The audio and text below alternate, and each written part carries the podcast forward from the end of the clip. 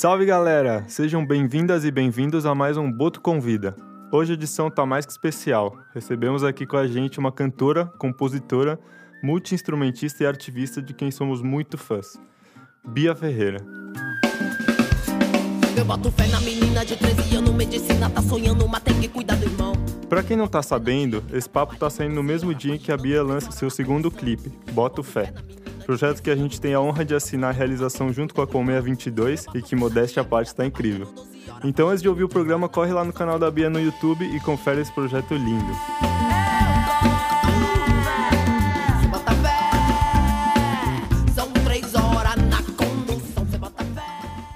Seja bem-vinda, Bia. É um prazer de estar aqui com a gente e a gente está muito ansioso para conversar com você e ver como você está se sentindo com esse grande lançamento, né?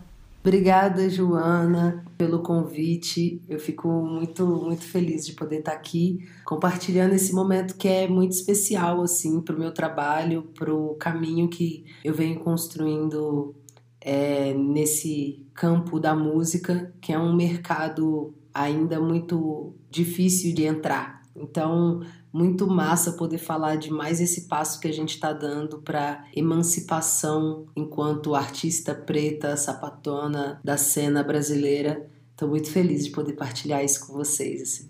Ai, que bom, a gente tá muito feliz também. E vamos começar falando do clipe de Boto Fé? Conta pra gente, por que você escolheu essa faixa para ganhar um clipe? Nossa, a gente ficou pensando em várias faixas. Eu mas eu acho que no, na atual conjuntura política que a gente vive no Brasil, eu poderia falar sobre várias coisas ruins, porque tem sido a vivência que a gente tem presenciado, assim. E essa música Boto Fé, ela fala sobre várias realidades controversas ao que a gente queria que tivesse acontecendo, mas ela também fala sobre a fé. E quando eu falo de fé num país que é o país majoritariamente cristão, automaticamente as pessoas remetem a um conceito eurocêntrico, branco, de fé, de opressão religiosa. Né? Então a gente traz um no, uma nova proposta do que é fé. No que, que você põe fé? Você, você põe fé numa imagem, você põe fé num, num pastor, você, ou você põe fé naquela tia que acorda todo dia com fé de que a parada vai acontecer, buscando pão para sua família. O que, que é fé? No que, que você acredita? Quais são as coisas que te dão razão para continuar existindo, mesmo com tudo isso que está acontecendo? Então a gente conversou sobre muita coisa, mas quando chegou no Boto Fé, eu achei que era exatamente o que eu queria dizer. A gente nessa pandemia está sendo confrontado com várias realidades de racismo explícito e de violências contra os nossos corpos, onde a gente, por um momento, até pensa em perder a fé. Bia, ainda sobre o clipe, a história se passa num cenário pós-apocalíptico, que foi idealizado pelos nossos queridos Hannah Batista e Calua Leite, e nela você tem a importante missão de reconstruir o planeta. Eu queria saber como foi para você interpretar essa personagem e adentrar nessa realidade que é retratada no clipe. Nossa, foi foi uma experiência nova. Eu, eu não tenho o hábito de atuar.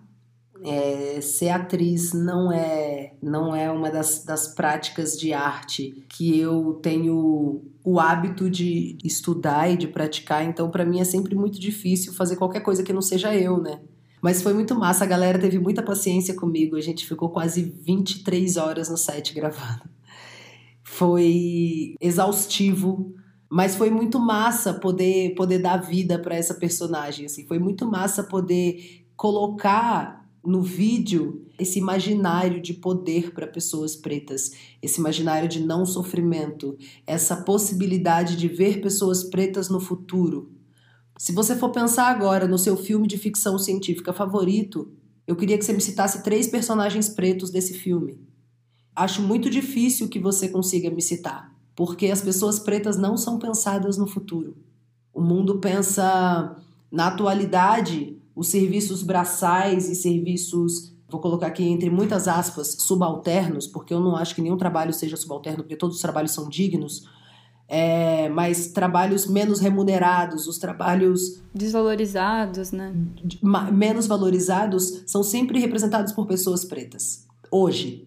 E quando você vai olhar no, na ficção científica, no futuro, esses trabalhos são feitos por robôs. São feitos por robôs porque o corpo preto não é pensado nessa existência de futuro, porque a gente vive uma necropolítica que pensa no extermínio dos nossos corpos.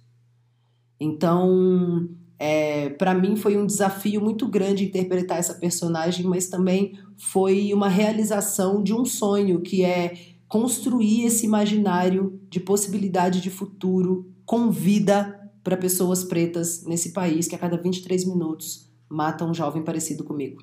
É, e a produção, então, vocês falaram que foi bem intensa, né? O Ig tinha comentado comigo que até andou uma maratona lá. Foi. Não, cara, ele contou os passos. Quantos passos você deu, cara? Não, foram muitos, foram tipo foi? 20 quilômetros. Teve uma galera que tava com um contador de passos, assim, falando: caramba, eu andei vários quilômetros hoje. e, e foi, sei lá, teve uma hora que eu tinha que subir no, no trem e eu dei uma joelhada no ferro do trem com toda a força que eu tinha, assim. Eu caí no chão porque eu não tava conseguindo mais ficar em pé com a topada que eu dei no meu joelho, no ferro do trem. E eu, sa- e eu saí atrás do bombeiro com gelol. Sim, cara, foi assim. Foi da hora, foi gostoso, porque foi a primeira Vocês vez que eu fizeram um making off disso, assim, das falhas? Não. Cara, eu acho que tem. Se a galera do, do vídeo for catar os registros daquele monte de horas de bruto que a gente captou, é, eu acho que vai achar bastante, bastante, como é que fala isso? Perrengue? Não. É, bastante perrengue, assim, bastante parada doida. Mas foi muito massa, foi massa porque foi a primeira vez que eu pude experimentar uma, uma superprodução, assim. E aí, quando eu falo superprodução, eu tô falando de um projeto onde eu conseguia ter condições mínimas de execução. É, eu, enquanto uma artista independente, nunca tive possibilidade de, de custear um trabalho com, com essa magnitude, assim, com a qualidade de equipamentos que tinha, com a qualidade de ah, cenário, com a riqueza de cuidado de detalhes para a montagem do cenário. Para mim também foi uma experiência muito legal de ver como é que os brancos fazem as coisas, porque as pretinhas nunca chegam nesse nível, sabe? Então eu fiquei muito feliz de, de ver como é que a, que a parada acontece e de mostrar para as meninas que vêm lá de onde eu venho e que sonham em fazer arte, em viver de música, que é possível você fazer um trabalho coerente, um trabalho bonito, com uma qualidade massa, sem se vender, sem mudar os seus ideais, sem ter que ser outra pessoa para ser aceita nos espaços, assim, sendo exatamente quem você é. É, eu quero que as meninas pretas entendam que sempre a gente vai achar pessoas que acreditam na revolução que a gente prega e a gente precisa se juntar com essa galera, porque embora a gente não tenha a maior parte dos acessos, existem muitas pessoas com atitudes e, e práticas e tentativas de vivências antirracistas para proporcionar que, a- que as portas se abram para gente, porque por mais que a gente tenha muita vontade, muita qualidade de trabalho, a chave sempre está na mão das pessoas brancas. As pessoas pretas não têm a chave para abrir a porta. Então, muito massa quando a gente pode contar com pessoas que entendem essa disparidade social e que se propõem a, a- a equiparar essa possibilidade. Então, eu acho que esse clipe de Boto Fé é um clipe que vai me colocar num lugar de equiparar o meu trabalho às pessoas que têm acesso a grandes investimentos na sua arte.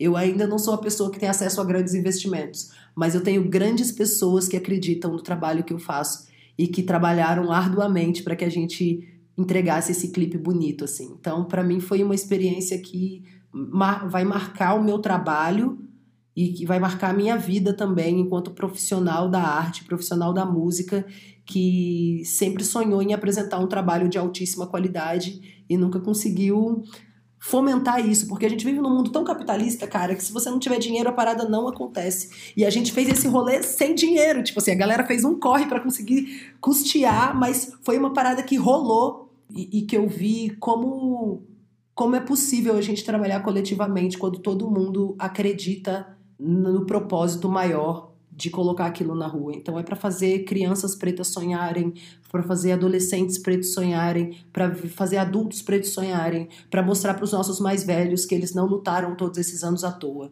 Então eu acho que é também sobre a construção de um legado. Para mim foi maravilhoso assim, apesar de todo de toda a correria, de toda a intensidade, para mim valeu cada minuto que a gente ficou ali.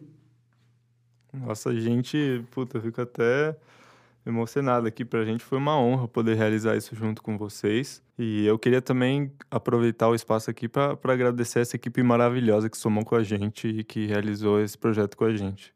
Foi uma galera braba, hein?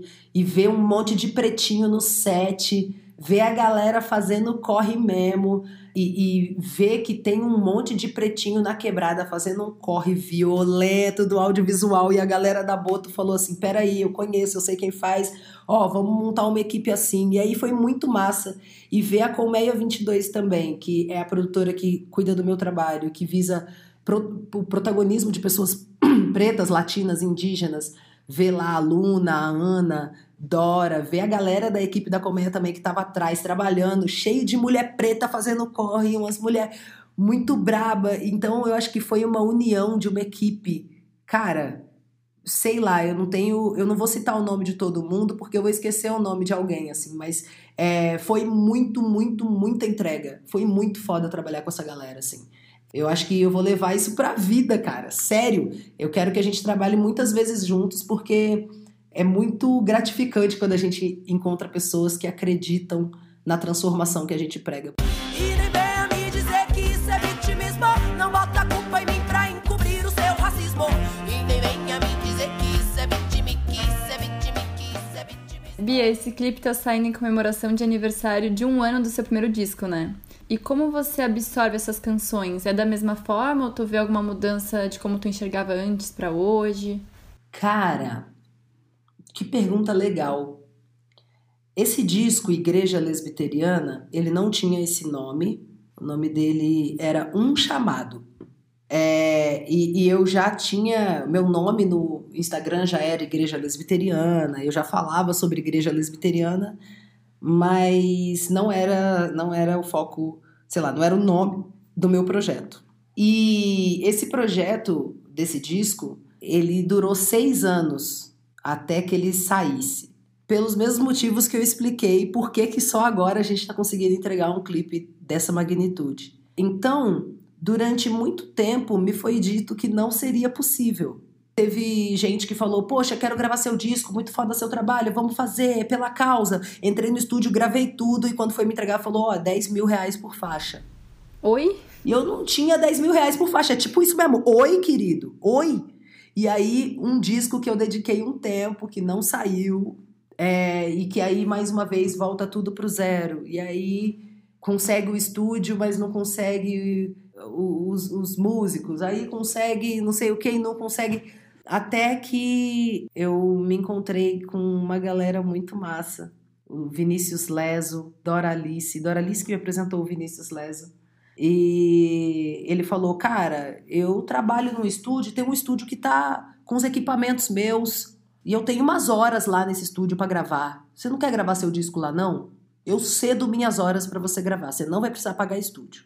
Falei, cara, esse cara nem me conhece, tá falando que vai me ceder hora. Vai ser igual o outro que vai me cobrar 10 mil reais depois. Não quero, não.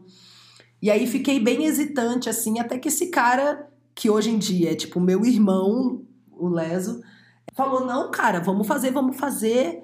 E entramos num corre de, de, de organizar tudo. Esse disco foi um disco que foi gravado em 24 horas. Então a gente entrou num estúdio e ficou 24 horas dentro desse estúdio gravando tudo direto.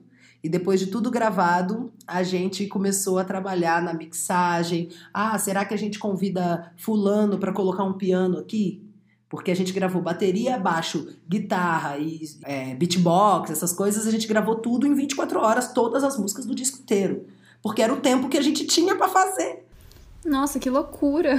E foi uma loucura. Foi um clipe, um disco bem, bem doido, mas que foi a minha primeira experiência de produção musical junto com o Leso e que foi o resultado de um trabalho que saiu do jeitinho que eu queria. É, há seis anos construindo esse disco, eu já escrevi as músicas pensando o jeito que ia ser os arranjos, pensando como é que eu queria, que instrumentação que eu queria, e aí poder colocar num disco tudo do jeito que eu queria, os coros, os metais, os, o teclado, tudo, porque eu sempre toquei eu e meu violão, então eu, eu, eu só pensava na minha cabeça, mas eu não tinha a execução disso, né? Então, Cota Não É Esmola é uma música que eu escrevi em 2011. Então, se a gente parar para pensar nisso, ano que vem vai fazer 10 anos que eu escrevi Cota Não É Esmola. E, e as pessoas só estão ouvindo essa música há dois anos. É, hoje em dia, eu sou uma pessoa completamente diferente da pessoa que escreveu Cota Não É Esmola.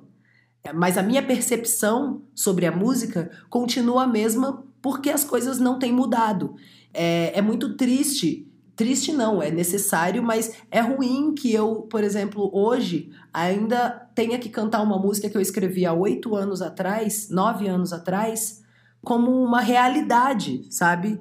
Então, acho que a minha percepção continua a mesma porque as coisas têm sido lentas nessa transformação. Mas não que essa transformação não esteja acontecendo. A gente está trabalhando muito, arduamente, todos os dias para que essa transformação aconteça, para que pessoas tenham acesso à informação, porque a gente acredita que a informação liberta. E aí, no ano passado, quando a gente conseguiu botar esse disco na rua, dia 13 de setembro, foi um, foi um dia. Eu estava fazendo uma turnê na Europa. E aí, tipo, na minha concepção, eu nunca imaginei que eu ia estar tá lançando o meu disco e fazendo uma turnê na Europa, sendo uma artista independente. Então, meu disco estava saindo aqui no Brasil e eu estava na Europa fazendo show. Estava em Portugal, saindo da Espanha para ir para Portugal fazer show. Foi, foi um marco na minha vida. Então, eu acho que eu vou lançar vários outros discos, mas o mês de setembro, para mim, sempre vai ser um mês importante, vai ser um mês de comemorar o, o, pontapé, não foi o pontapé inicial, mas foi o pontapé mais longo, assim. Foi o pontapé que jogou a bola mais longe, foi o chute mais longe que eu já dei, que foi o lançamento desse disco, assim. Então, acho que deve ser comemorado, deve ser celebrado toda vez que uma mulher preta consegue botar um trabalho na rua, seja de teatro, seja de empreendedorismo, seja de, de literatura, de música. Sempre que uma pessoa preta consegue executar um projeto, assim, eu acho que a gente tem que comemorar muito. Então, na minha concepção, não, não tinha comemoração melhor do que botar um clipe na rua. E para mim é insano, porque eu, eu não acredito que a gente conseguiu realizar isso, assim. Que massa! A gente vai conseguir comemorar e, e, e, falar: olha, a gente está aqui, a gente está vivo. A construção desse legado da igreja lesbiteriana não é sobre é, sátira, não é uma sátira às igrejas evangélicas. Igreja lesbiteriana não é uma tiração de sarro. Igreja lesbiteriana é a construção de um espaço de acolhimento para todas as pessoas que as igrejas pseudo-cristãs não acolhem. Para todas as pessoas que não são foco da fé, que ninguém bota fé nelas. É, é para essas pessoas a igreja lesbiteriana. Então não é sobre o cristianismo, não é sobre as igrejas cristãs. É sobre um novo espaço, uma nova forma de pensar um acolhimento enquanto pautando a informação enquanto tecnologia de sobrevivência. Então, é para comemorar esse disco, que é um disco que vem com 10 faixas aí, falando, nove faixas na verdade, falando sobre tecnologias de emancipação. Então, essa é uma oração, boto fé é uma oração. Eu acho que nada melhor, né, para uma igreja. A gente vai comemorar rezando.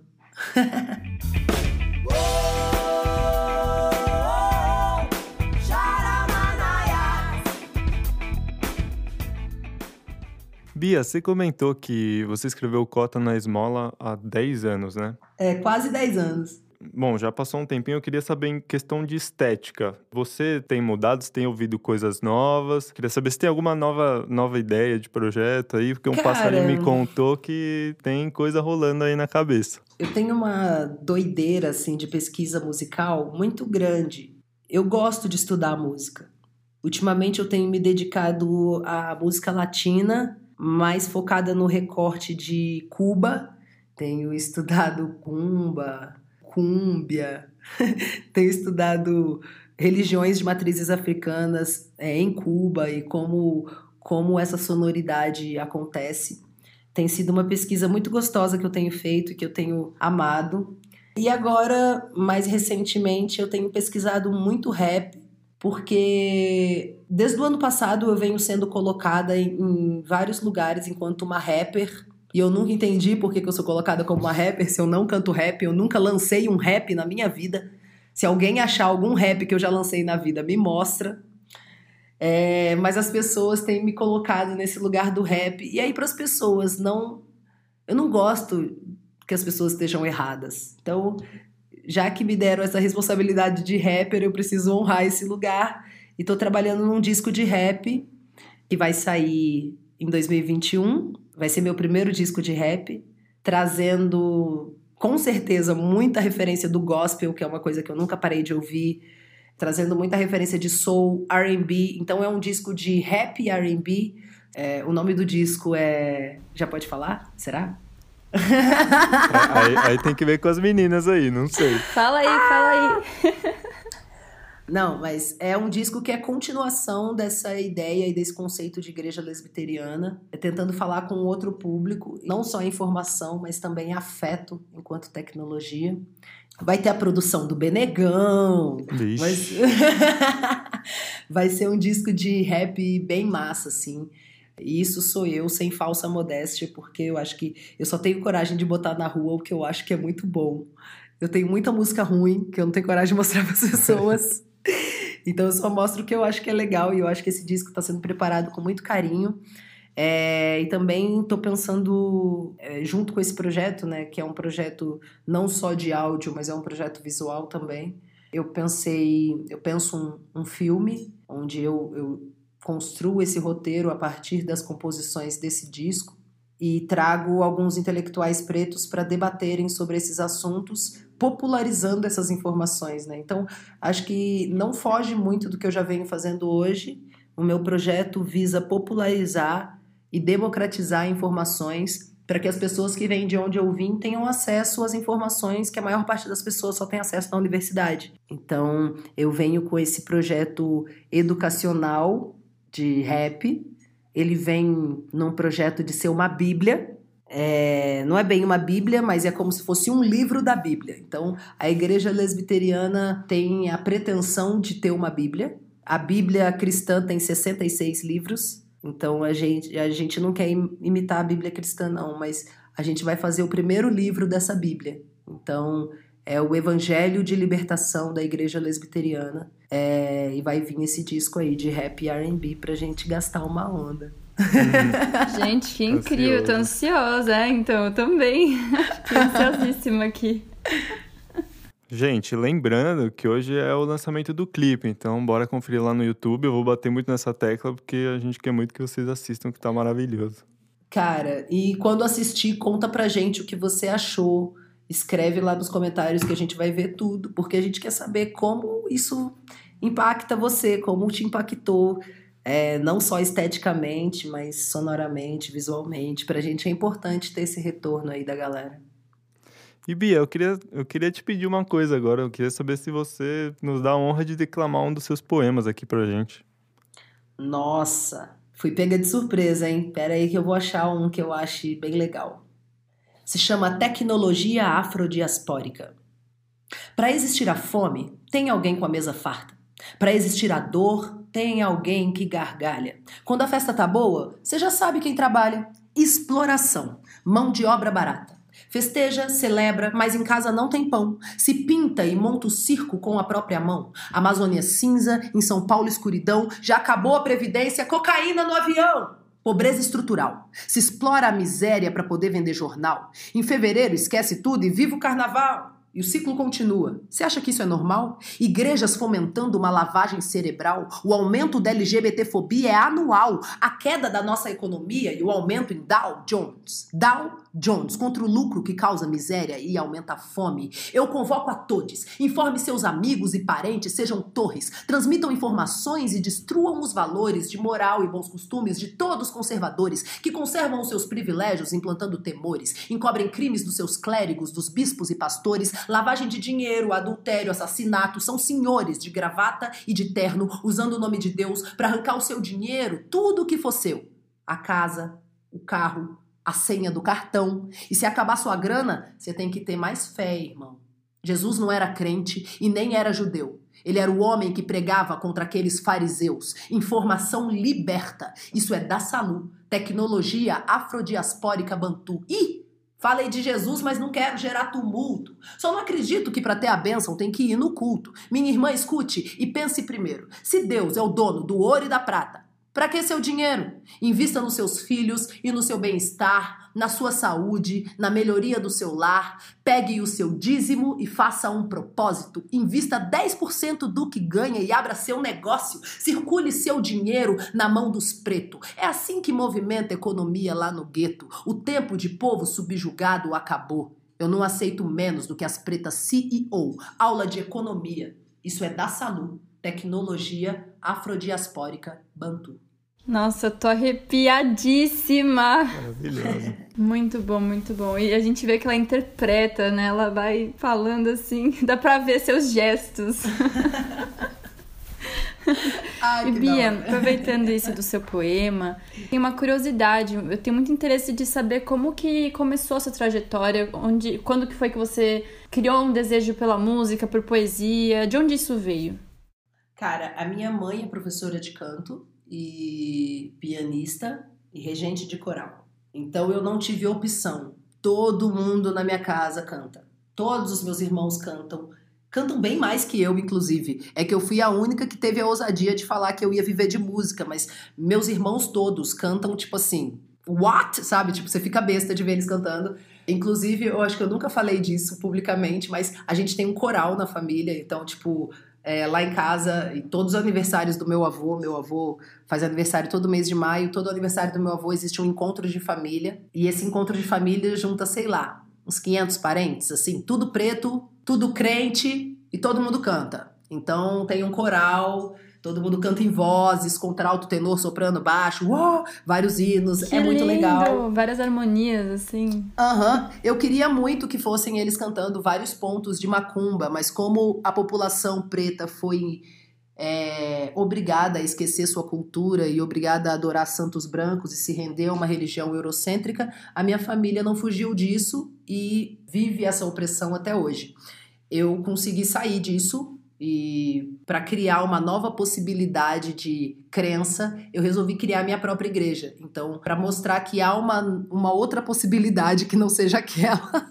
Mas não renego minha família, não. Eu amo muito, amo muito. Porque tudo que eu sei sobre música eu aprendi por causa da minha família. Então, é, meus irmãos tocam instrumentos, cantam, e eu também, porque foi uma imposição da nossa família, enquanto uma família pobre, preta, mas que tinha o desejo de dar uma educação musical para os filhos, assim. E aí eu vou fazer um parênteses aqui, Joana, para falar que quando você aborda músicos pretos no Brasil, ou ele veio ou na favela algum projeto social apareceu e ele começou a estudar música lá, ou essa pessoa aprendeu na igreja.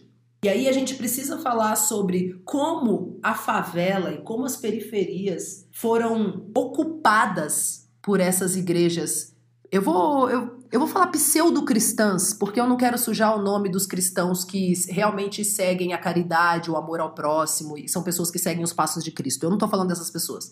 Eu tô falando dessas igrejas pseudo-cristãs que dominaram todas as esquinas de todas as favelas e que são a única possibilidade de acesso à cultura que as crianças pretas têm.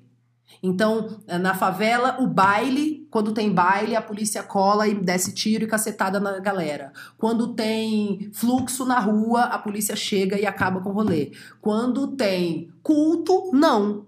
Então, qual é o lugar para onde você vai levar seu filho se você quiser que ele tenha uma educação musical? Para a igreja. E isso mantém essa opressão mental e essa opressão espiritual das pessoas pretas. É por isso que a gente vê uma maior parte de população preta dentro das igrejas e muita gente branca nos terreiros, porque a gente foi proibido, proibido de cultuar a nossa cultura e as pessoas brancas, ao entenderem o poder que tinha a, o culto à, ancestralidade e o culto à natureza, essas pessoas se apropriaram da nossa cultura de fé, enquanto a gente é obrigado até hoje a viver subjugado sob a égide de uma religião eurocêntrica de um Deus branco que castiga, que mata e que demoniza a nossa cultura. Então, nesse contexto foi onde eu fui criada e só tive acesso a todas essas informações que eu tô te falando depois de grande. Enfim, eu fui criada para ser pianista da igreja, filha do pastor, que não ia dar trabalho e que ia ser exemplo para todas as outras crianças que quisessem ser também cantoras da igreja, que quisessem louvar ao Senhor. Então eu tinha que ser o exemplo, eu, eu, eu não, não tive a possibilidade de não ser. E aí, quando eu comecei a andar de skate, adolescente, comecei a ter acesso a é, movimentos sociais, a casa do hip hop, lugares onde ensinavam cultura preta, quando eu comecei a entender tipo de opressão que o nosso povo tinha sofrido e como o meu corpo era visto nessa sociedade, eu entendi que meus irmãos não teriam acesso àquelas informações, minha irmã mais nova não teria acesso àquela informação, porque ela estava sendo criada num lugar onde ela não teria acesso a essa informação. Então, até hoje, a minha mãe olha para mim e fala: por que, que você fica falando essas coisas de racismo? Deus nunca deixou nenhum de vocês sofrer racismo. Então, eu explicar isso para minha mãe, que é uma mulher preta, retinta, que o racismo existe, que o racismo é cruel, que ela nunca ter. que eu, eu nunca vi o cabelo natural da minha mãe. Minha mãe sempre teve cabelo liso. Só que minha mãe é uma preta retinta. Eu sei que o cabelo dela não é liso, mas eu não sei como é o cabelo da minha mãe. E, e explicar para minha mãe que isso é fruto do racismo é um trabalho diário. Porque a igreja fez o trabalho dela, que é de vedar os olhos dessa mulher preta para não ver. Então, quando eu tive acesso a essa informação, eu falei: não, vou ter que levar isso para minha casa, vou ter que falar isso pra galera, eu vou ter que fazer meus amigos que andam de skate comigo entender isso que eu tô falando, eu vou ter que fazer, porque foi. Eu tinha 16 para 17 anos e eu comecei a ficar desesperada. Eu falei, gente, o que, que é isso? O que, que tá acontecendo? Deu um boom na minha cabeça, eu entendi várias coisas da minha vida quando eu entendi o meu corpo socialmente. Porque eu sempre soube que eu sou preta. Tipo assim, desde a escola ninguém nunca me deixou esquecer que eu sou preta, não. Sei que eu sou preta. Minha mãe sempre falou: você tem que tirar 10 porque você é preta. Você tem que ser a melhor aluna da sala porque você já é preta. Você não pode andar com a sua canela cinza porque você é preta. Você não pode andar de chinelo. Não corre na rua. São coisas que eu ouvi desde criança porque eu sou preta. E aí, eu nunca tive a possibilidade de falar, não sei, não sei que eu sou preta. Não, o racismo sempre teve ali e eu sabia que era racismo porque, sei lá, alguém me contou isso na escola, explicaram que tinha preconceito, bullying, tava começando a falar de bullying na época que eu tava na escola. Mas eu não entendia o meu corpo social. Eu não entendia como era ser sapatona preta no mundo Brasil. Não entendia contexto político, eu não entendia. E aí, quando eu tive acesso a isso, eu falei, cara, não é possível como assim ninguém nunca me falou isso, sabe? E foi quando eu comecei a escrever loucamente, assim, tudo que eu tava aprendendo, tudo. Não precisava ter rima, ter ritmo. Para mim era texto. Eu precisava escrever e explicar aquilo que eu tava que eu tava aprendendo. Aquelas informações que estavam entrando, tipo assim, eu tava sendo bombardeada. E foi quando eu falei, poxa, vou declamar essas poesias no sarau. Rolava muito sarau de poesia e eu comecei a declamar minhas poesias Comecei a colar em slam de poesia, encontros de poetas. E comecei a apresentar as coisas que eu estava pensando, porque o meu trabalho com música, eu fazia só cover. Eu sentava num barzinho, fazia cinco horas seguidas de bar para ganhar 300 reais, 200 reais e ficar cantando música dos outros. Até que eu falei, cara, eu preciso cantar o que eu escrevo, o que eu escrevo. Eu preciso mostrar isso para as pessoas, assim. E foi aí que eu comecei a ocupar universidades, saraus, comício, ato. Eu comecei a ir em todos os lugares onde eu sabia que ia ter muita gente para falar. Então eu cantava na minha rampa de skate, na batalha de rap, no rolê que acontecia, no fluxo, o rolê que acontecia, eu tava lá para falar minhas poesias. Eu pedia a oportunidade, falava, oh, deixa eu falar aí no microfone. Se não tivesse microfone, eu sentava no chão que tivesse, tirava meu violão e tocava. Então, foi meio que sei lá, sabe quando você descobre uma coisa muito boa e você quer contar para todas as suas amigas? Tipo assim, cara, você não sabe! Tipo, eu descobri que dá para você printar o celular dando dois, você printa a tela do celular dando dois toques na maçã da Apple, e eu não sabia disso. Eu não sabia disso. É, tá vendo sua? Cara, é isso. Isso é muito legal. Então, foi isso. Eu descobri informações que eu fiquei doida pra contar pra todo mundo. Eu fiquei a doida de contar informações. Saí de casa, comecei a pegar carona de caminhão, rodei mais de 12 mil quilômetros pelo Brasil de carona de caminhão, fazendo politização de caminhoneiros e pessoas que não teriam de forma alguma acesso ao que é machismo, ao que é homofobia, ao que é transfobia, ao que é. E eu fui falando com essas pessoas. Então, se você for fazer o trajeto, é, sei lá, São Paulo, Nordeste, Rio de Janeiro, Nordeste, seja para Bahia, Recife, vai ter um caminhoneiro com um, um pendrivinho de Bia Ferreira, porque a gente fez o trabalho direitinho, sabe? Eu tenho o grupo dos caminhoneiros, sabe? Então, tipo, eu entro no meu Facebook, eu tenho o grupo deles. E aí, cantora, tá por onde? Sabe? Que demais, que é, demais isso. Porque é um trabalho que a gente que a gente constrói. Então, dessa forma eu fui estudando as pessoas, eu fui estudando comportamento, eu fui estudando reação, eu fui aprendendo a estudar pessoas. E como eu fui treinada para ser uma boa oradora, meus pais me treinaram para ser uma boa oradora, meus pais me treinaram para falar bem eu, eu resolvi usar as tecnologias que eu aprendi de oratória para passar essas informações. Então, começou assim, com três anos eu estudando piano para ser pianista e para seguir o legado da minha mãe na igreja. E com 16 falando, cara, eu acho que não é bem por aí, vou viver de música. E fui bem doida, assim, fui bem doida, amiga. Não vou meter o louco, não, fui bem doida. Deu pra perceber um pouquinho, tô brincando.